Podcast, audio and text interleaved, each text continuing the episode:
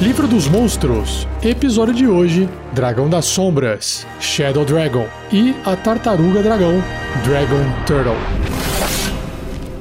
Regras do DD 5E Uma produção RPG Next.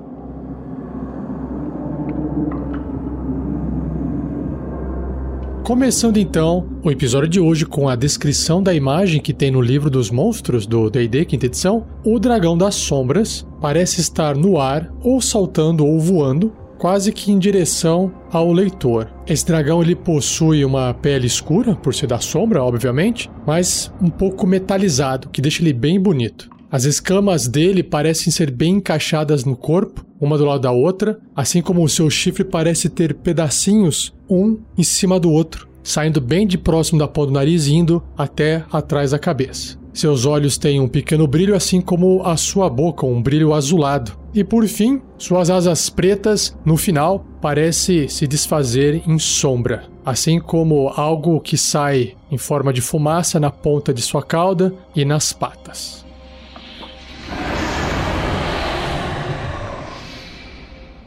Então vamos lá para a descrição que tem no livro. Dragão das Sombras. Dragões das Sombras são dragões verdadeiros que ou nasceram na Umbra ou se transformaram por anos passados dentro dos seus confins sombrios. Alguns dragões das sombras abraçam a Umbra por suas paisagens ermas e desolação. Outros buscam retornar ao plano material, sedentos em espalhar a escuridão e mal do plano das sombras. Portais sombrios. Portais para a Umbra se manifestam em locais abandonados e em trevas profundas de cavernas subterrâneas. Os dragões que repousam em tais locais frequentemente encontram esses portais e acabam sendo transportados para um novo reino. Dragões anciões que dormem em seus covis por meses ou anos a fio podem acabar sendo arrebatados, sem nem mesmo saber que um portal havia se formado sem seu conhecimento enquanto dormiam. Hum, que massa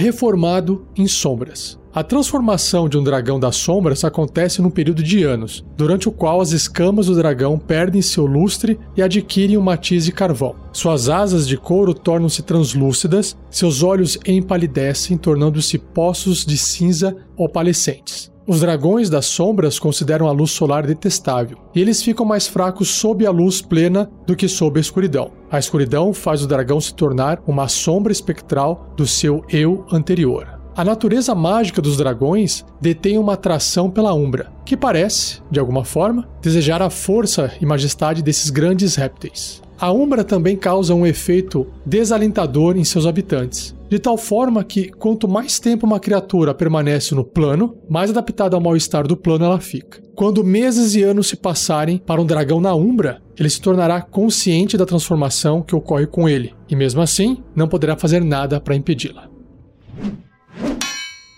De volta ao mundo. Um dragão das sombras está tão impregnado com o poder da Umbra que, mesmo retornar para o plano material, não poderá desfazer a transformação.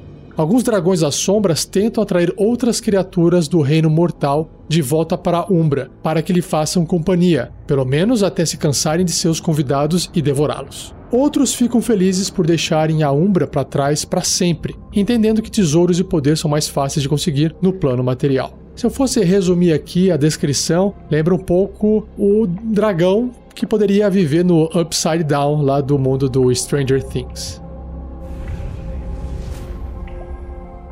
Modelo Dragão das Sombras. Apenas dragões verdadeiros podem se transformar em dragões das sombras e apenas se eles nascerem na Umbra ou permanecerem nela por vários anos. Um dragão das sombras não pode se transformar em um dragão das sombras, já que ele perde sua natureza dracônica quando se torna um morto-vivo. Então, spoiler, é um morto-vivo, mas ainda assim é um dragão. Tô vendo aqui na tag que já já vou falar. Quando um dragão se torna um dragão das sombras, ele mantém suas estatísticas, exceto pelas descritas abaixo que eu já vou citar. O dragão das sombras pode manter ou perder quaisquer ou todas as suas ações de covil ou as inerentes, como mestre achar adequado. Então, a lista diz aqui, ó, sobre resistência a dano. O dragão tem resistência a dano necrótico. Na parte de proficiência em perícia, no caso furtividade, o bônus de proficiência do dragão é dobrado em seus testes de destreza para furtividade. Sombra Viva. Enquanto estiver na penumbra ou escuridão, o dragão possui resistência a danos que não sejam de energia, psíquico e radiante. Lembrando que resistência é metade do dano. Outra característica aqui é ajustada: furtividade sombria. Enquanto estiver na penumbra ou escuridão, o dragão pode realizar a ação esconder-se com uma ação bônus. Sensibilidade à luz solar. Enquanto estiver sob luz solar, o dragão tem desvantagem nas jogadas de ataque, assim como em testes de sabedoria percepção que tenham a ver com visão. Aí ele tem uma nova ação, mordida. Se o dragão causa dano de ácido, elétrico, fogo, frio ou veneno com a sua mordida, mude o tipo de dano para necrótico.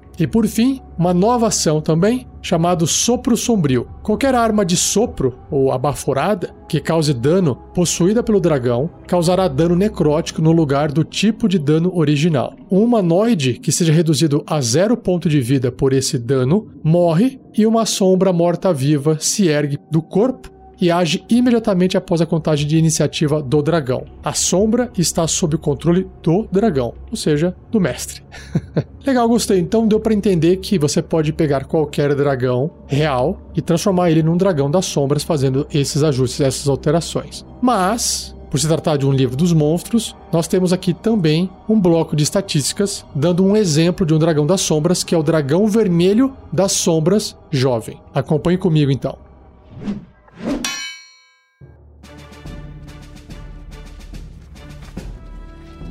Então, como eu disse, aqui tem um exemplo de um dragão vermelho que era jovem e se transformou, ou sei lá, ele nasceu ali dentro da Umbra, ou passou muito tempo dentro da Umbra e se tornou um dragão vermelho das sombras jovem. Talvez ele tenha nascido um dragão vermelho filhote e aí foi crescendo até ficar jovem e aí se tornou das sombras. Então ele é um dragão grande, caótico e mau. Sua classe de armadura é 18, uma armadura natural. Pontos de vida 178. O deslocamento é 12 metros no chão, ou 40 pés. O mesmo para escalada, 12 metros também, que é o climb. E voando são 24 metros, o dobro, 80 pés sobre os seus atributos físicos e mentais. Então ele é forte, né? Tem força 23. Já a destreza é na média 10 e constituição também bem alta, 21. E já sobre os atributos mentais um pouquinho mais baixo, mas ainda assim acima da média, inteligência 14, sabedoria 11, então tá na média de um ser humano, e carisma 19, que é bem alto. Em testes de resistência, ele tem para destreza mais 4, constituição mais 9, que é o maior valor, e aí sabedoria mais 4 e carisma, segundo maior valor, mais 8. E perícias ele tem furtividade, que é mais 8, e percepção, que é mais 8. Então, dois bônus bastante altos para poder se esconder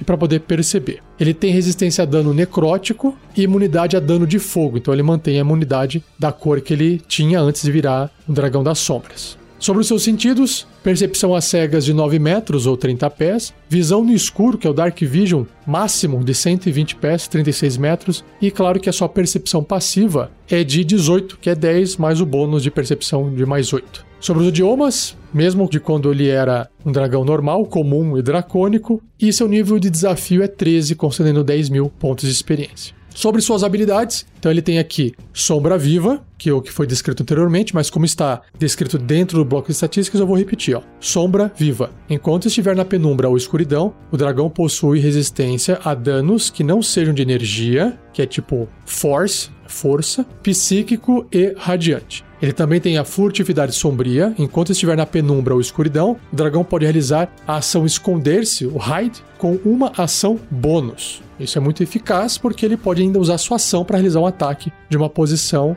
escondida, o que concede para ele vantagem, por exemplo. Sensibilidade à luz solar, no entanto, o ponto fraco é esse, né? Quando estiver sob luz solar, o dragão tem desvantagem nas jogadas de ataque, assim como em testes de sabedoria, percepção que tem a ver com visão. E na parte de ações, ele tem os ataques múltiplos, ou seja, o dragão realiza três ataques, um com sua mordida e dois com suas garras, igual um dragão tradicional do seu porte. Ele tem ali a mordida, que é um ataque corpo a corpo com arma, mais 10 para atingir, então esse bônus vai se repetir nos outros ataques. O alcance é de 3 metros ou 10 pés. apenas um alvo. Se acertar, 17 ou 2d10 mais 6 de dano perfurante e mais 3 ou 1d6 de dano necrótico. Essa é a mordida dele. E aí agarra também um ataque corpo a corpo com arma, mais 10 para atingir. O alcance é metade da mordida, porque o bracinho é mais curto, né? Um metro e meio, ou seja, um quadradinho de distância ali no mapa, ou 5 pés. Apenas um alvo. Se acertar, 13 ou 2d6 mais 6 de dano cortante. E por fim, o Sopro Sombrio, que recarrega se o dragão tirar 5 ou 6 num dado de 6 faces no começo do turno dele, o que representa um terço de chance. O dragão pode expelir fogo sombrio num cone de 9 metros. Cada criatura na área deve realizar um teste de resistência de destreza com dificuldade 18 ou sofrer 56, que são 16 D6, uau, de dano necrótico se falhar na resistência. Então, imagina ali um, um fogo que tem uma aparência de uma fumaça, né? É o dano necrótico desse sopro de fogo sombrio. Ou, se passar nesse teste, recebe só metade desse dano. Um humanoide reduzido a zero ponto de vida por esse dano morre e uma sombra morta-viva se ergue do corpo e age imediatamente após a contagem de iniciativa do dragão. Essa sombra está sob o controle do dragão. Então, esse é o Dragão das Sombras. Lembrando que ele adquiriu essa característica de morto-vivo, mas a tag, o marcador dele, ainda é dragão. Então, para todos os efeitos de jogo mecânicos, ele é considerado um dragão, apesar de ter essas características de morto-vivo, ok? Bom, espero que você tenha gostado do Dragão das Sombras. Eu não sabia que era um tipo de dragão que poderia ser aplicado a qualquer outro dragão. Achava que era uma criatura nova, mas basicamente é uma alteração de um dragão real. Achei muito legal e tá na hora de eu dar a minha ideia de aventura usando essa categoria de dragão.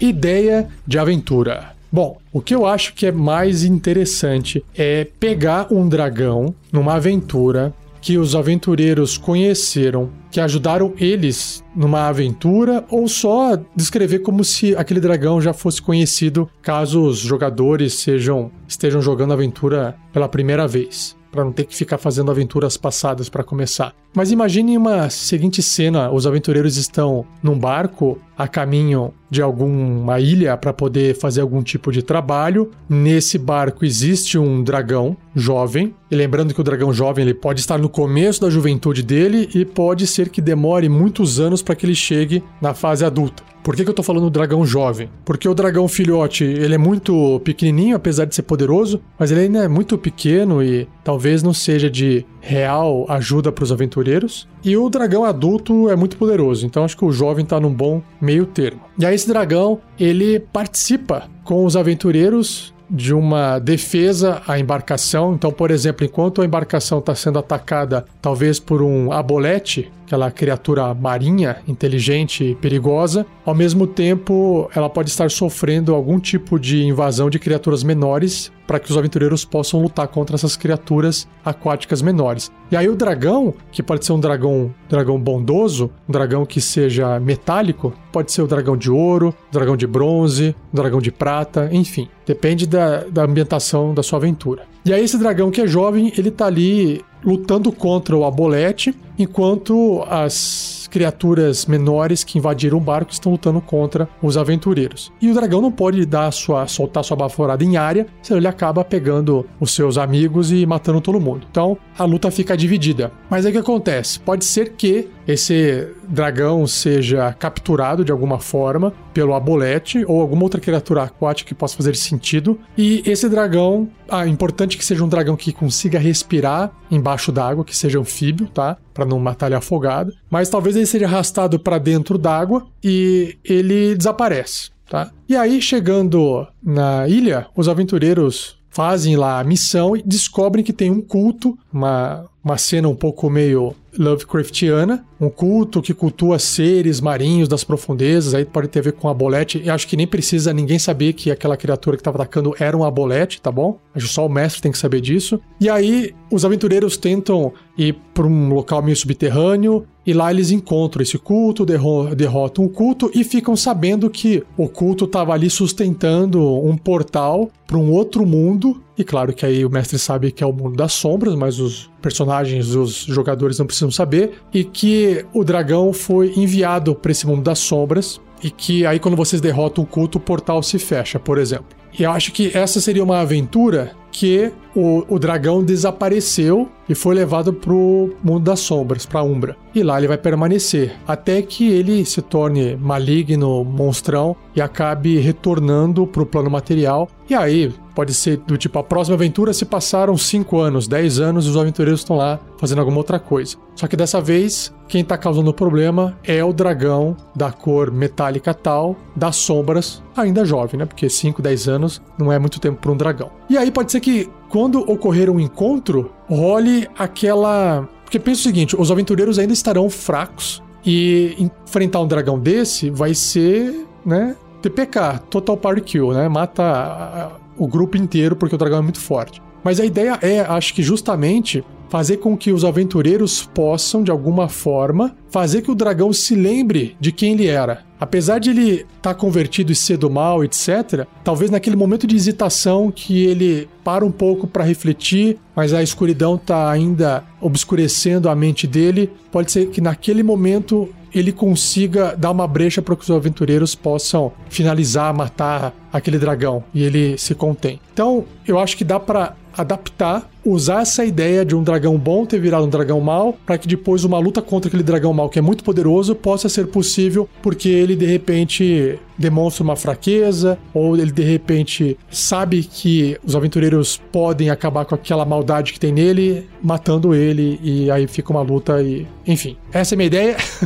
Tô me estendendo aqui. Se você tiver uma ideia, quiser compartilhar a sua ideia, quiser complementar minha ideia, enfim, se você tá aí escutando isso, falando, caramba, tive uma ideia legal, gostei, você tem onde registrar isso. Nós criamos um fórum. Esse fórum é público, você pode acessar através do site rpgnex.com.br, lá no topo do menu tem lá fórum, ou se você quiser acessar o link no post desse episódio, também te leva direto pro fórum. Lá você cria uma conta e você pode deixar escrito a sua ideia de aventura para que qualquer pessoa possa ler, eventualmente usar aquilo para jogar a aventura dela tá bom? Então, é esse o Dragão das Sombras. Adorei ele. Dá para ter várias ideias, inclusive dá para até adaptar essa ideia das sombras para outras coisas que não sejam dragões, né? Tipo humanos das sombras, sei lá, é, orques das sombras, e você pode adaptar isso para sua aventura. Mas isso aí, chega. Vamos então para a próxima criatura do cast de hoje.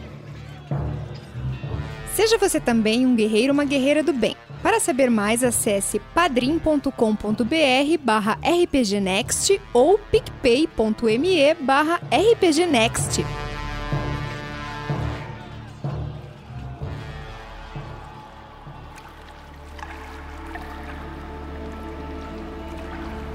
Tartaruga Dragão, ou Dragon Turtle. A ilustração que tem no livro é bem legal. Imagine uma tartaruga gigantona, gigante maior do que um barco, embaixo d'água. Inclusive tem até um tubarão nadando do lado dela para você ter uma noção do tamanho. E o tubarão é mais ou menos o tamanho do bracinho dela, para você ver o tamanho como é gigante. E essa tartaruga está subindo, abrindo a boca, com a sua boca cheia de eh, dentes pontiagudos e uma carapaça grossa como pele, e ela está indo em direção a um barco que está na superfície, um barco de madeira, uma caravela, um barco medieval. Essa é a ilustração da tartaruga dragão.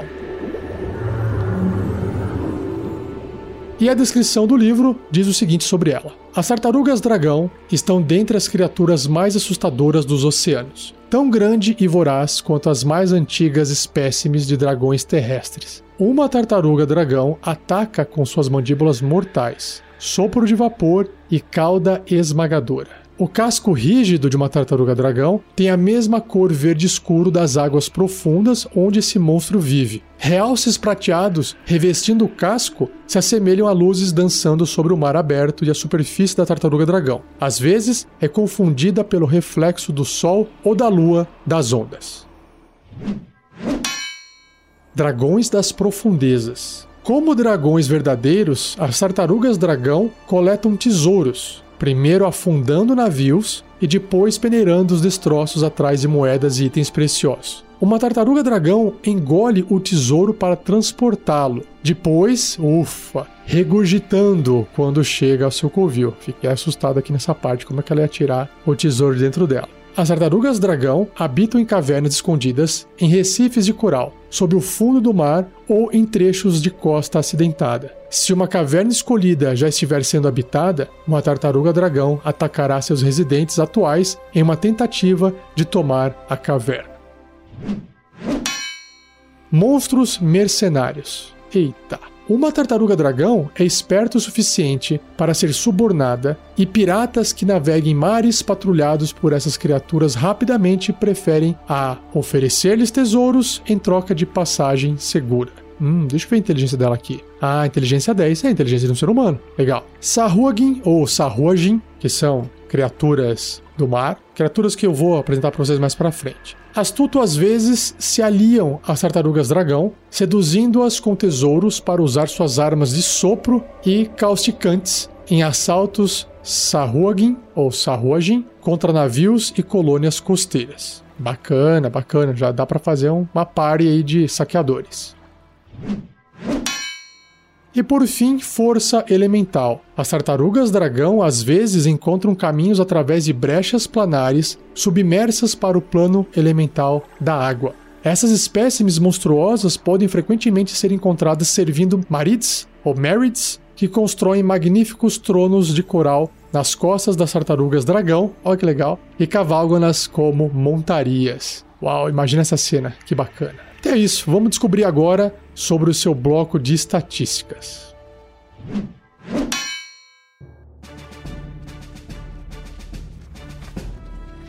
Tartaruga dragão, então ela é um dragão imenso, gargantuan, que ocupa 4 por 4 quadradinhos, bem grande, ou até maior, se você quiser. E ela tem um alinhamento, uma tendência neutra, ou seja, ainda se comporta como um animal. Sua classe armadura é 20. Uau, que alta! armadura natural. Seus pontos de vida 341. Caramba, quantos pontos! E aí, o seu deslocamento é de 6 metros se tiver em terra, ou 20 pés, então ela é meio lerdinha, ou nadando 40 pés, 12 metros. Sobre os seus atributos, físicos e mentais, ó, força 25, então bem forte. Destreza 10, assim como todo dragão meio lerdo, né? Ou seja, mas tá na média, tá na média. Agora, Constituição 20 pontos, bem forte, bem alto. Inteligência 10, como eu já havia citado, seja, ela tem uma inteligência de um ser humano padrão. Sabedoria 12, um pouquinho acima da média. E Carisma 12. Então ela é uma criatura inteligente o suficiente para poder negociar. Agora, testes de resistência. Ela tem destreza mais 6, que é, é, ok. Agora, Constituição mais 11, bem alto, né? Porque sua Constituição é alta. E Sabedoria mais 7. Ela tem resistência a dano de fogo. Olha só que legal, apesar de ser uma criatura aquática, né? Quem diria que ela seria resistente a fogo? Sentidos, ela tem visão no escuro 36 metros, que é o maior que tem, que é 120 pés, e a sua percepção passiva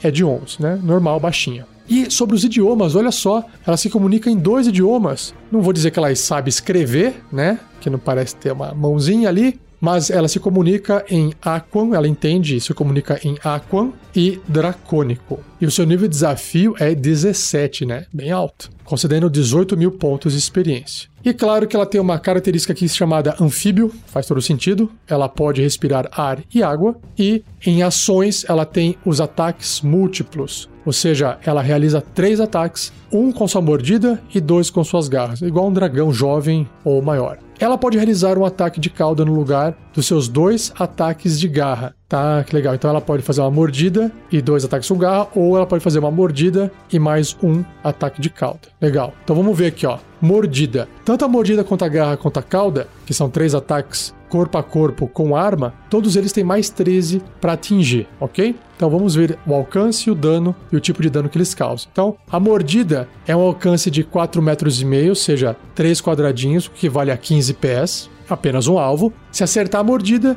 vai causar 26 ou 3d12 mais 7 de dano perfurante. Já a garra, o alcance um pouquinho mais curto, 3 metros, 2 quadradinhos ou 10 pés, apenas um alvo. Se acertar, 16 ou 2d8 mais 7 de dano cortante. Então a garra causa um dano menor do que a mordida. E a cauda, ela Volta a ter um alcance maior, 4 metros e meio, 3 quadradinhos, apenas um alvo, e causa o mesmo dano da mordida, só que o dano é de contusão ao invés de ser perfurante, ou seja, um dano de pancada. Só que tem mais. Se o alvo for uma criatura, ela deve ser bem sucedida num teste de resistência de força com dificuldade 20, ou será empurrada até 3 metros para longe da tartaruga dragão e cairá no chão. Então ela consegue empurrar as criaturas para trás se elas falharem nesse teste. E convenhamos, né? Teste de resistência de força com dificuldade 20 é suficientemente alto para empurrar a maioria das criaturas 3 metros para trás e ainda derrubá-la no chão.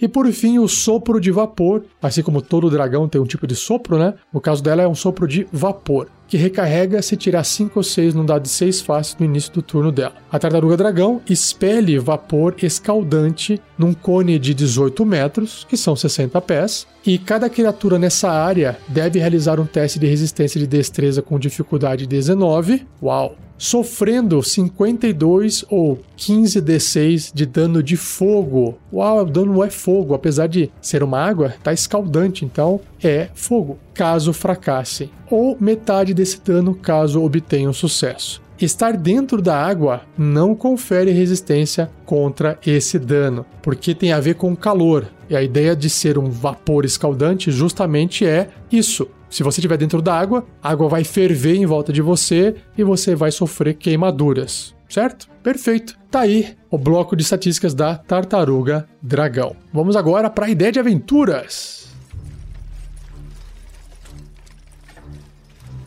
Ideia de aventura. Bom, retomando a ideia anterior dos aventureiros estarem em uma embarcação, indo talvez para uma ilha para realizar alguma missão, eu acho que a primeira coisa que seria bastante legal, bastante interessante, seria construir essa cena de forma bastante aterrorizante, sem eles identificarem e entenderem que tipo de criatura que está se aproximando. Pode ser que eles achem que seja um Kraken, porque Kraken é bem famoso em criaturas marítimas. Pode ser que eles achem que seja uma bolete ou outra criatura. Mas o fato de não apresentar tentáculos pode ser que eles entendam que seja até inclusive um tubarão gigante, porque mostrar uma criatura só saindo com a boca para fora d'água e abocanhando parte do navio, isso pode ser descrito como algo que soe como sendo um tubarão gigante. A ideia é deixar os aventureiros com medo e confusos. Então eu colocaria essa tartaruga dragão atacando a embarcação próximo da ilha, e aí os aventureiros têm que lutar pela vida e nadar, fugir, enquanto ela acaba comendo, destruindo o barco, porque ela foi atrás de tesouro. Ela tá afim de tentar ver se aquilo lá tem tesouro ou não. Ela não necessariamente sabe que tem tesouro, né? Mas como ela tá acostumada a morder barcos e alguns barcos soltam baús de tesouro, o que interessa para ela, ela não vai ficar mordendo e indo atrás das pessoas mas ela vai atrás dos tesouros. E aí é de se esperar que os aventureiros fujam de uma coisa que é gigantesca, do qual eles não conseguem enxergar e que acabou de destruir um barco com mordidas. Então faz todo sentido aventureiros de nível baixo, claro, não quererem enfrentar um bicho desse, certo? E mesmo que eles resolvam enfrentá-lo, o mestre pode descrever, ó, faz o seu ataque aí. Tipo, o, o dano até causar alguma coisa e, e, matar uma criatura dessa,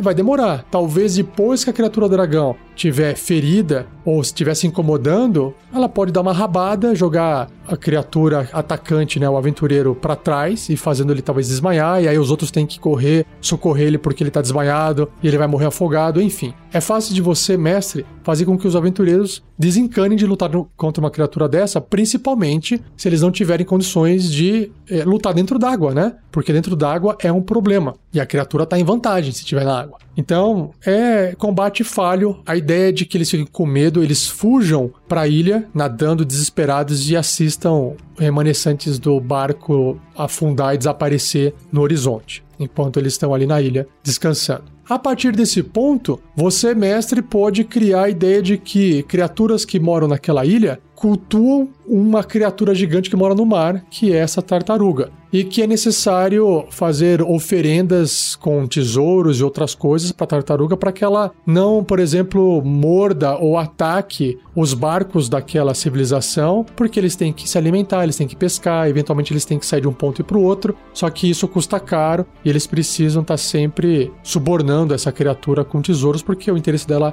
é esse. Como ela tem um alinhamento neutro, ela não está ali para fazer maldade, ela está ali para viver a vida dela e ela negocia, Você pode jogar ela mais pro lado bom, mais pro lado ruim, enfim, acho que essa é a ideia. E uma vez estando dentro dessa ilha, talvez seja de interesse dos aventureiros que foi fazer uma missão, talvez a missão tenha sido essa, né? Chamar os aventureiros para ir pra ilha para poder ajudar a resolver o problema com essa tartaruga dragão. Mas eu não falaria que é uma tartaruga dragão. Tem que deixar no suspense. Mas talvez exista uma forma de capturar ou fazer uma armadilha ou tentar enganar ou até colocar uma outra criatura que seja mais forte que esteja talvez dentro daquela ilha adormecida, acordar para poder enfrentar a tartaruga dragão. E aí os, os, aventureiros conseguem resolver o problema. Só que, como todo toda aventura tem que ter um conflito, não basta ter só essa tartaruga dragão no começo. Então imagine que na ilha tem uma outra tribo, e essa outra tribo tem um, uma outra cultua uma outra criatura porque do outro lado da ilha tem outro problema, e aí as tribos não se conversam porque elas são inimigas, e aí cabe os aventureiros tentar fazer essa diplomacia e falar assim: gente, olha, vocês têm um problema com essa criatura desse lado da ilha,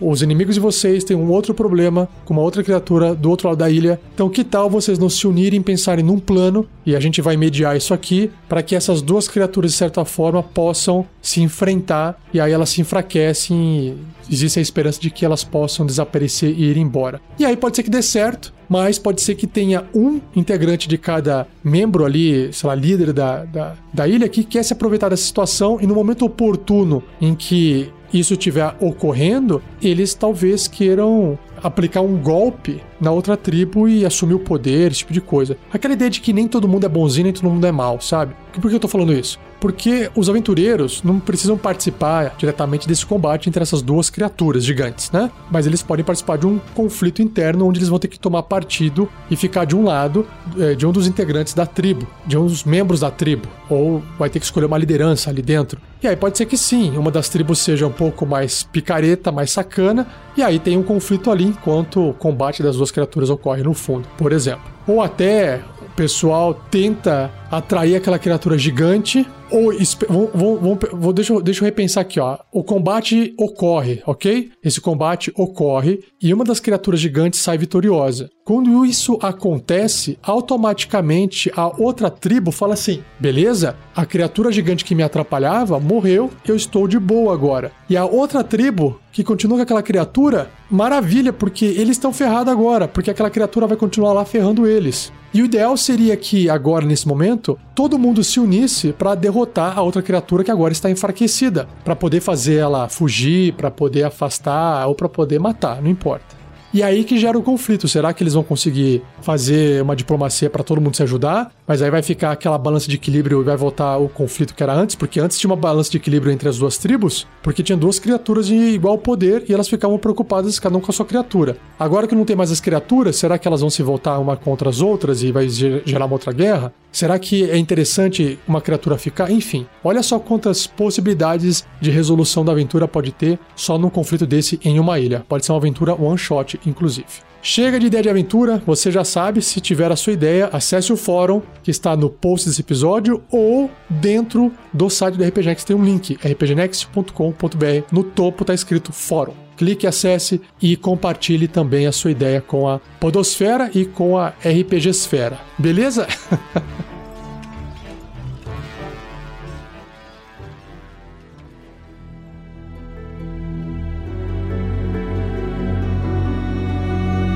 E assim eu encerro mais um episódio do Regras do D&D 5e. Espero que você tenha gostado. Não se esqueça de compartilhar, é importantíssimo para ajudar no projeto. E você já sabe, tem dúvida? Escreva para mim, rafael47@rpgnext.com.br. Eu pretendo selecionar algumas dúvidas e fazer um episódio especial respondendo as dúvidas dos leitores e dos ouvintes tá bom? Além do mais, não se esqueçam de que esse episódio foi editado por Gleico Vieira Pereira. Valeu, Gleico! E por fim, Visite nossas redes sociais, se você não conhece, dá uma olhada. Nós estamos no Facebook, no Twitter, no Instagram, no YouTube, estamos também na Twitch TV, nós também estamos no Pinterest com imagens de artes dos fãs por lá. Dê uma conferida. E claro que não perca o próximo episódio, onde eu irei abordar três criaturas, três monstros: a Dryder, ou Dryder em inglês, a Dríade e o Duegar. Se você não conhece o que são esses nomes, não perca o próximo episódio. Beleza? Então é isso. Obrigado, um abraço e até o próximo episódio.